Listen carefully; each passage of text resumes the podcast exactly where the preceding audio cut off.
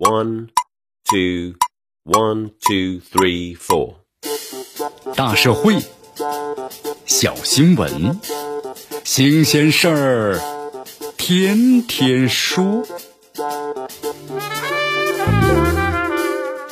朋友们，你们好，这里是天天说事儿，我是江南。根据媒体的报道，在七月十一号的时候，江西赣州啊某街道竖了一块告示牌，上面分类呢曝光了失足妇女闲逛啊招妓人员违法的房东的照片，而且还配有呢此处失足的妇女啊已经被拘留，你已经进入了监控的区域，请不必再来此闲逛游荡，否则将是呢拍照曝光等等文字。当天下午的时候，当地的网信办工作人员回应媒体称，该告示牌呢的确不妥，已经是撤掉了。随后呢，当地公安局就发布了情况通报，称派出所在打击整治涉黄违法犯罪的工作当中，工作方法呢简单了一些，当前已经撤除了告示牌，今后将严格的依法履职，改进工作方式和方法。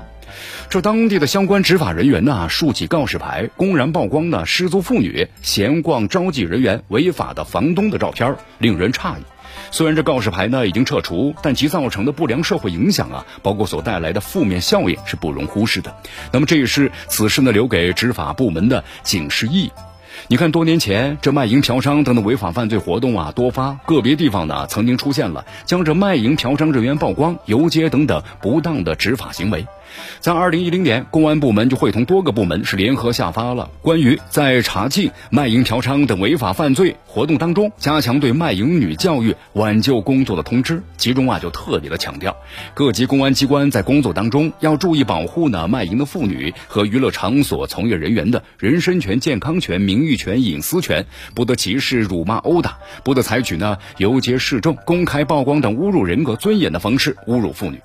时隔多年，那么该地呢再次出现了公开示众的执行方式，确实呢不妥。毕竟啊，当前这法治社会的观念早已经深入人心，公正执法、文明执法是公安机关执法的基本要求。